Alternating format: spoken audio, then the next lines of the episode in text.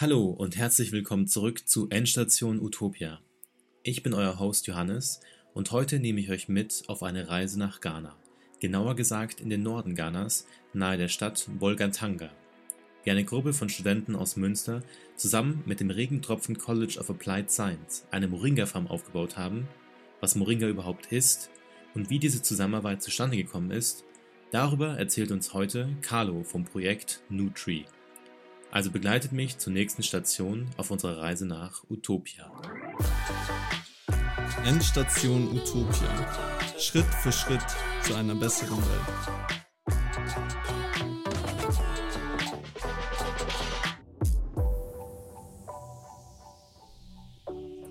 Hallo Carlo, schön, dass du heute da bist. Äh, ich freue mich, dich hier bei Endstation Utopia begrüßen zu dürfen. Ähm, du stellst uns heute ein bisschen was über das Projekt Nutri von Enactus Münster vor. Für alle Zuhörerinnen und Zuhörer da draußen, die dich noch nicht so gut kennen, ähm, wie bist du zu dem Projekt gekommen? Wie lange bist du schon bei Enactus und was hat dich überhaupt in das Projekt gebracht? Ja, moin zusammen. Besten Dank, Johannes, dass ich hier sein darf. Ich bin Carlo, 25 von Enactus Münster und seit drei Jahren jetzt schon bei Enactus Knapp dabei und Gründungsmitglied unter anderem auch von Nutri. Also seit 2018, Oktober genau zu sein, bin ich im Projekt Nutri. Das heißt, du kennst dich auf jeden Fall sehr gut aus, äh, was das gesamte Projekt betrifft äh, und kannst unseren Zuhörerinnen und Zuhörern da draußen sicher einiges davon erzählen. Bevor wir wirklich tiefgründig in die Entstehungsgeschichte und das gesamte Projekt reingehen, ähm, erzähl uns doch mal in ein, zwei Sätzen zusammengefasst, was euer Projekt ausmacht. Ja, wir von Nutri bauen gemeinsam mit dem Regentropfen College of Applied Sciences in Nordghana eine Moringa-Farm auf. Und für alle, die nicht wissen, was Moringa ist, also Moringa olifera, um genau zu sein, ist ein nährstoffreicher Baum, welcher ja, in Ghana bereits bekannt ist und teilweise auch verbreitet ist. Wir werden später noch mal ein bisschen auf äh, Moringa zu sprechen kommen, weil ich denke mal, das auch sicher interessant ist für alle, die noch ein bisschen mehr erfahren wollen. Aber jetzt äh, wollen wir uns eher mal auf die Problemlösung konzentrieren und zwar, was ist eigentlich der, der Grundgedanke hinter eurem Projekt? Welches Problem versucht ihr mit eurem Projekt äh, in Ghana zu lösen? Genau, wir wollen mehrere Herausforderungen lösen. Einerseits ist es so, dass ein Großteil der Bevölkerung in Nordghana Subsistenzbauern sind. Das heißt, von dem leben, was sie anbauen und verkaufen. Und vor allem in der Trockenzeit ist deswegen auch ein Zugang zu einer ausgewogenen Ernährung schwierig oder erschwert. Das möchten wir angehen und dagegen einen Beitrag leisten, beziehungsweise einen Beitrag für ausgewogene Ernährung. Und andererseits möchten wir, dass am College mehr Menschen Bildungschancen eröffnet werden und mehr Menschen Zugang zu Bildung erhalten. Und wie schafft ihr es jetzt mit ähm, eurem Projekt, all diese Probleme in irgendeiner Weise zu lösen? Genau, unser Lösungsansatz ist, ist wie folgt. Also an dem College werden zukünftige Landwirte ausgebildet und lernen in einem praktischen Studienprojekt, nämlich dem Moringa-Projekt, den Anbau und Vertrieb von Moringa. Und um das kurz zu skizzieren, wie das so abläuft, ist es so, dass ähm, ein Feld mit Moringa, bepflanzt, mit Moringa-Setzlingen bepflanzt wurde und immer wieder irgendwie ähm, sich darum gekümmert wird und gepflegt wird und gegossen wird und nachgepflanzt wird und so weiter und so fort. Die Moringa-Blätter werden dann geerntet, getrocknet, zermahlen und sollen als Moringa-Pulver verkauft werden. Und dieses Pulver dient dann als Nahrungsergänzungsmittel, was ganz einfach dem Essen beigemischt werden kann und soll so dann einen Beitrag zu einer ausgewogeneren Ernährung in der Region leisten. Jetzt kommt man ja als Münsterer, Münsteraner sozusagen, als Student in Münster nicht einfach aus dem Himmel heraus irgendwie auf das Projekt äh, oder auf den Moringa-Anbau und auch vielleicht auch nicht auf die Region Ghana. Wie seid ihr denn überhaupt auf diese Idee gekommen? Äh, wie hat das alles angefangen? Genau, wie wahrscheinlich bei vielen Projekten im Inno-Ressort und zwar sind wir dort, haben wir auch recherchiert, was, was könnten Projektideen sein und sind durch Zufall eigentlich auf ähm, die Moringa-Pflanze gestoßen und haben dann dort schon irgendwie das Potenzial erkannt, dass mit Moringa irgendwie viel bewegt werden kann. Und lustigerweise war es dann so, ne, sobald man irgendwie was recherchiert und, und nachliest, ist es gefühlt um einen herum überall. Und auch irgendwie Supermärkten und dann war es Superfood des Jahres 2018 und ich weiß nicht was. Und das hat uns natürlich auch irgendwie, irgendwie bestärkt. Und dann haben wir nach einigen Recherchen einen Kontakt bekommen zu unseren Projektpartnern in Ghana, beziehungsweise erstmal zu dem Gründer der Stiftung Regentropfen, der hier in Deutschland auch lebt mittlerweile, Pater Moses Avenongia.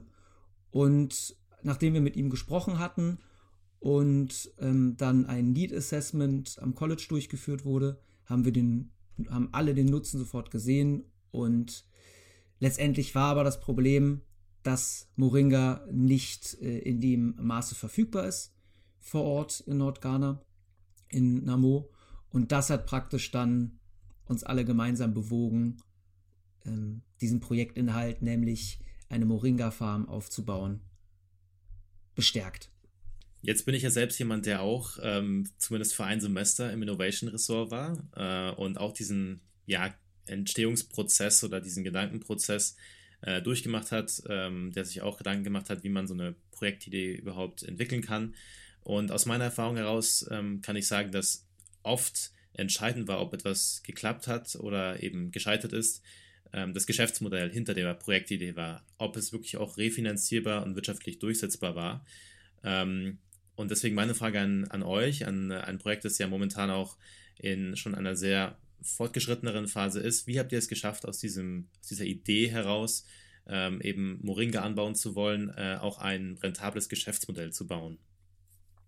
Also zum Stichwort rentables Geschäftsmodell kommen wir später auch noch, denn das ist aktuell ein, eine sehr wichtige Baustelle. Also das Businessmodell ist praktisch, dass das Moringa-Pulver einerseits in lokalen oder an lokale Medical Stores und Lebensmittelgeschäfte verkauft werden soll, die dieses Jahr dann wiederum auch weiterverkaufen. Und andererseits an NGOs, Krankenhäusern und Schulen in der Region. Das ist so das Businessmodell. Und aktuell ist es auf jeden Fall eine Herausforderung für uns, da kommen wir später sicherlich auch noch zu, daraus ein rentables Verkaufsmodell zu gestalten um nochmal vielleicht genau auf diesen Punkt einzugehen, wenn wir auch gerade schon dabei sind. Also ihr habt sozusagen schon den Gedanken oder ihr habt, ihr habt doch schon eine Zielgruppe, die an eurem Produkt irgendwie interessiert wäre, die diese Moringa-Pflanze auch abnehmen wollen. Ähm, jetzt hast du gemeint, es ist quasi momentan auch schwierig, irgendwie daraus rentabel ähm, Gewinn zu schlagen. Liegt es daran, dass vielleicht auch der Verkaufspreis dann irgendwie über dem Produktionspreis liegt? Äh, oder was ähm, ist momentan noch eine, ja, eine, eine Baustelle, die eurem Geschäftsmodell irgendwie behoben werden muss? Genau, wir stehen gerade an dem Punkt, dass wir noch auf eine Zulassung warten von der FDA, also Food and Drug Administration, überhaupt die, das Moringa-Pulver verkaufen zu können. Und das heißt, wir stehen zwar, beziehungsweise das College vor Ort steht zwar schon mit einigen ähm, Medical Stores und Lebensmittelgeschäften irgendwie in Kontakt. Aber so wirklich darauf eingehen, wie das Ganze stattfinden könnte, auch mit Vertriebswegen und so weiter, war bisher noch nicht möglich, weil wir noch keine Zulassung haben, überhaupt das Produkt zu verkaufen. Das ist sozusagen was, worauf wir jetzt warten müssen, um überhaupt besser darauf eingehen zu können, äh, wie, wie verschiedene Sachen funktionieren könnten. Das heißt, dieses FDA-Approval sozusagen zusammengefasst ist ein wichtiger Meilenstein natürlich, ähm, um den Verkauf erstmal zu ermöglichen. Wenn wir schon bei dem Thema Meilensteine und bei dem Thema auch Fortschritt des Projektes äh, sind, äh, wie lange hat es überhaupt gedauert, ähm, das Projekt äh, ja von dem Gründungspunkt zu dem Punkt, an dem wir jetzt sind, äh, aufzubauen? Äh, und wo seid ihr momentan? Vielleicht auch dann Ausblick auf die Zukunft. Wo wollt ihr denn noch hin? Mhm. Also Nutri wurde im Oktober 2018 gegründet. Dann haben wir uns erstmal mit, mit Recherchen beschäftigt und so weiter und so fort. Und im April 2019 bzw. Mai 2019 hatten wir dann den Kontakt zu Pater Moses Avenongia und zur Stiftung Regentropfen.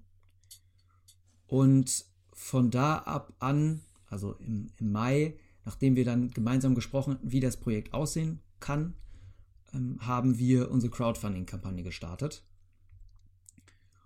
Und die Fläche für die Farm war bereits in der Hand des Colleges, also das ist Teil vom College. Und die Bepflanzung und letztendlich die Bereitmachung für die Bepflanzung, die fand dann im September statt mit ähm, Hilfe auch des Crowdfundings, was wir gestartet hatten. Das heißt, im September wurden dann die ersten Setzlinge gesetzt und mittlerweile sind es knapp 1000 Bäume, die wir auf der Farm haben. Die größten sind mittlerweile 4,80 Meter. Das heißt, seit September 2019 gedeihen die Moringa-Setzlinge. Im Februar 2020 waren wir dann in Ghana auch vor Ort und haben viel über die Zukunft des Projekts miteinander gesprochen und Meilensteine ausgearbeitet. Letztendlich auch, wie eine Produktionsstraße aussehen könnte. Nämlich bestehend aus einer weiter, also einer Weiterverarbeitungsmaschine zur Trocknung und einer Mühlmaschine, um praktisch das getrocknete, die getrocknete Boringer Blattmasse zu Pulver äh, weiter. Letztere haben wir glücklicherweise durch eine Förderung des Landes NRW, der Förderbank NRW von Engagement Global bewilligt bekommen. Das war im Juli 2020 und wir konnten dann eine Maschine kaufen, welche im Ende November 2020 dann erfolgreich am College angeschlossen werden konnte und mit Hilfe der Solarpanels auf dem Dach funktioniert. Und jetzt sind wir gerade dabei. Ähm, wir haben einen Antrag gestellt für eine für die Finanzierung einer Trocknungsmaschine bei der deutschen Botschaft in Ghana und sind da jetzt in einer weiteren Auswahlrunde, um auch diese Maschine finanziert zu bekommen. Das heißt, wenn alles gut läuft, können wir die auch bald bestellen und haben dann eine fertige Produktionsstraße aus Trocknungsmaschine und ähm, Mühlmaschine. Und wir haben auch schon, ähm, als wir vor Ort waren in Ghana, einen möglichen Produzenten für nachhaltige Papiertüten, also Verpackungen gefunden, mit, äh, bei dem wir auch schon einige Bestellungen aufgenommen haben. Das heißt, die Verpackung ist auch gesichert, auch nachhaltig. Das heißt, sobald wir die Zulassung der FDA bekommen haben, können wir auch anfangen zu verkaufen. Das ist so der Schritt. Das heißt, man kann sich so merken, Oktober 2018, jetzt haben wir Februar 2021, also hat schon ein bisschen gedauert. Und ja, hoffentlich funktioniert das auch weiterhin so. Ich habe es auch schon angesprochen, ähm, dass ihr sicher auch irgendwie Ziele noch äh, Pläne für die Zukunft habt. Momentan, wie ich das raushöre, ist dieses FDA-Approval wirklich ja ein wichtiger nächster Meilenstein, der erreicht werden muss, um die nächste Phase und zwar auch den Vertrieb irgendwie anstoßen zu können. Was sind vielleicht jetzt auch kurzfristig mit dem FDA-Approval, aber auch langfristig gesehen die Ziele für euer Projekt? Kurzfristig ist natürlich der erste Verkauf von, von den Moringa-Produkten. Da sind wir bei der Preiskalkulation unterstützend dabei und ähm, machen das natürlich gemeinsam mit dem College. Und langfristig ist es praktisch der Gedanke, dass die Landwirte, die, also die Studierenden, die am College unterrichtet werden, ihr Wissen auch an die ähm, lokalen Landwirte weitergeben und das was sie gelernt haben über den Anbau und letztendlich auch den Vertrieb von Moringa-Produkten irgendwie weiterzugeben. Und die, diese Bauern können dann, wenn sie möchten, mit am Projekt machen, bekommen Moringa-Setzlinge und können ihre Ernte wiederum ans College weiterverkaufen. Und der Gedanke ist, dass das College also ähm, nicht nur Ort des Lernens, sondern auch ein wirtschaftlicher Standort ist und die Profite aus dem Verkauf des Moringa-Pulvers sollen zum einen Teil auch verwendet werden, um Stipendien zu finanzieren, um mehr Menschen vor Ort das Studieren zu ermöglichen am College. Und ähm, was sicher auch einige Zuhörerinnen und Zuhörer da draußen interessiert, ähm, ist auch erstmal der, ja, der Weg, den ihr gebraucht habt oder wie ihr es auch überhaupt geschafft habt, über jetzt zwei Kontinente hinweg ähm, dieses Projekt aufzubauen. Du hast es schon angesprochen, es gab einen initialen Kontakt, ähm, der sehr wichtig war. Ähm, wie habt ihr es geschafft, eben auf diesen Kontakt aufzubauen und dann ja irgendwann ein Netzwerk ähm, zu, äh, ja, zu erreichen, mit dem ihr auch kooperieren, zusammenarbeiten könnt ähm, und auf das ihr euch auch verlassen könnt, eben trotz der tausenden Kilometer, die zwischen euch liegen? Ja, das ist eine gute Frage. Also das war letztendlich, wir hatten viel Kontakt zu unterschiedlichen möglichen Kontaktpartnern, ähm, aber mit Pater Moses von der Stiftung Regentropfen hat es irgendwie sofort gut funktioniert. Es war ein super Gespräch. Pater Moses selbst lebt auch in Deutschland seit 20 Jahren, kommt aber aus Namur, also wo das College ist, und hat dieses College aufgebaut. Und letztendlich durch seinen Kontakt haben wir natürlich erst dieses Netzwerk vor Ort aufbauen können. Und wie schafft ihr es quasi jetzt auch ähm, in Zeiten von Corona? Du hast es angesprochen, dass ihr im Februar, also quasi kurz vor dann teilweise den ersten Lockdowns und äh, den ersten Maßnahmen auch auf globaler Ebene ähm, noch vor Ort sein konntet. Aber wie schafft ihr es auch seitdem, den Kontakt aufrechtzuerhalten und regelmäßig irgendwie die Verbindung nicht abbrechen zu lassen? Mhm. Also wir haben monatlich ein sogenanntes Report Sheet, was ähm, unsere Projektpartner vor Ort ausfüllen.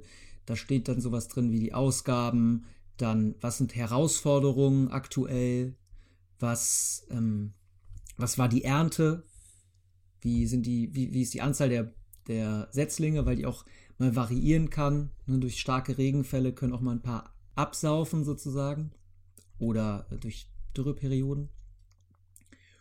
Und dieses Report Sheet haben wir einerseits, andererseits funktioniert der Kontakt über WhatsApp aber auch sehr gut.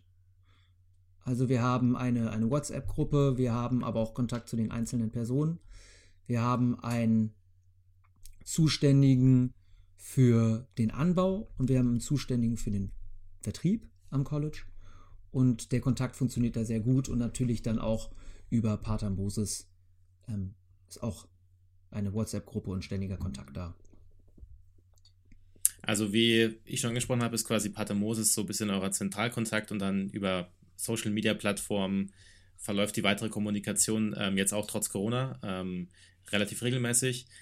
Ähm, euer zentraler Bestandteil des Projekts ist natürlich dieser Moringa-Anbau und die Moringa-Pflanze selbst, die ja eben an die lokalen ähm, Bewohner verkauft werden soll.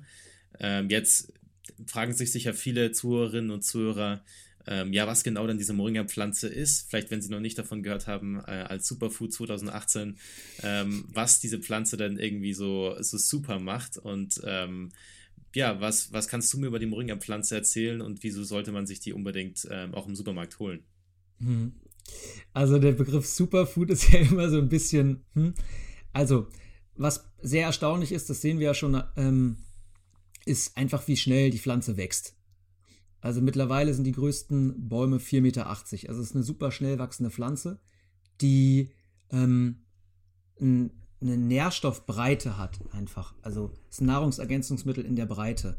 Das bedeutet, zwar sind einzelne Vitamine wie Vitamin E1 stark überdurchschnittlich zu, zu anderen Pflanzen, aber insgesamt ist es einfach, dass diese Pflanze so viele verschiedene Nährstoffe auch in hohen Mengen anbietet, dass damit äh, eine Nahrungsergänzung sehr gut funktionieren kann. Okay, also wie ich das verstehe, handelt es sich sozusagen um eine Art biologisches Supplement, ein Nahrungsergänzungsmittel, das aber nicht irgendwie chemisch zusammengemischt äh, und fabriziert wurde, sondern ähm, bei dem alle zuständigen irgendwie Vitamine und Aminosäuren aus der Natur, aus der Pflanze selbst stammen. Ähm, und deswegen hat sich sozusagen diese, diese Pflanze auch das Prädikat Superfood äh, in irgendeiner Weise verdient. Exakt, so kann man es vielleicht gut zusammengefasst sagen. Ähm, jetzt noch eine Frage, die ich immer sehr gerne allen Gästen äh, auf diesem Podcast stelle. Einfach weil ähm, das, was alle Podcast-Gäste gemeinsam haben, so unterschiedlich doch auch die Projekte sind, die sie ähm, hier präsentieren ist die Tatsache, dass sie in irgendeiner Weise unternehmerisch tätig geworden sind ähm, und dass sie Social Entrepreneurs geworden sind. Ähm, und ich schätze, dass viele Zuhörerinnen und Zuhörer da draußen ähm, ja, irgendwie sich sehr für das Thema interessieren, vielleicht auch selbst Ambitionen haben, eines Tages mal unternehmerisch tätig zu werden. Jetzt hast du diesen Weg schon durchlaufen und äh, bist quasi Projektgründer. Welchen Tipp würdest du jungen Gründern mit auf den Weg geben, die vielleicht auch mal sowas wie Nutri starten wollen? Ja, das ist eine sehr gute Frage. Also aus meiner Erfahrung kann ich jetzt nur sagen, dass eine gute Vorabrecherche und ein verlässlicher, aber auch vertrauenswürdiger Kooperationspartner die Basis für ein erfolgreiches Vorhaben sind. Wichtig ist aber auch, man kann sich, glaube ich, gut auch in Recherche verlieren. Es ist wichtig, irgendwann auch anzufangen und sich trauen, zu trauen, anzufangen und den, die ersten Schritte zu machen. Denn letztendlich kann man dann immer noch gucken, wie sich das Projekt entwickelt. Also man sollte auch eine gewisse Flexibilität mitbringen, dass viele Sachen sich vielleicht doch ein bisschen anders ergeben. Also letztendlich gut vorab recherchieren, aber auch sich irgendwann trauen, den ersten Schritt zu machen. Und abschließend, um vielleicht von, dem, von dieser Aussage, die du jetzt gebracht hast, einfach mal machen und vielleicht auch spontan auf Fehler reagieren. Für alle, die einfach mal mitmachen wollen bei eurem Projekt, die Lust haben, sich entweder bei ja, Enactus Münster, bei Nucci zu engagieren als Projektmitarbeiter oder die euch einfach in irgendeiner Weise finanziell oder ideell unterstützen wollen, wie kann man euch am besten erreichen? Genau, wir haben eine Website einerseits, dann erreicht man uns natürlich auch über Enactus Münster. Wir haben einen Instagram-Channel, wo man auch immer mal gerne reingucken kann und äh, ja, up-to-date gehalten wird. Und wir haben auch eine Crowdfunding-Kampagne auf GoFundMe. Also wir haben, wir sind auf einigen Kanälen vertreten. Und für alle Zuhörerinnen und Zuhörer, die das äh, interessiert und die gerne mehr von Nutri äh, wissen wollen, werden wir auf jeden Fall die nötigen Informationen in den Show Notes verlinken sodass ihr ja das Projekt verfolgen könnt und auch schauen könnt, in welche Richtung es weitergehen wird. Ähm, abschließend möchte ich sagen, vielen Dank, Carlo, dass du dir die Zeit genommen hast äh, und uns einen Einblick in das Projekt Nutri äh, ja, gewährt hast. Und ich wünsche euch äh, viel Erfolg für die Zukunft und danke, dass du da warst. Ja, besten Dank dir, Johannes.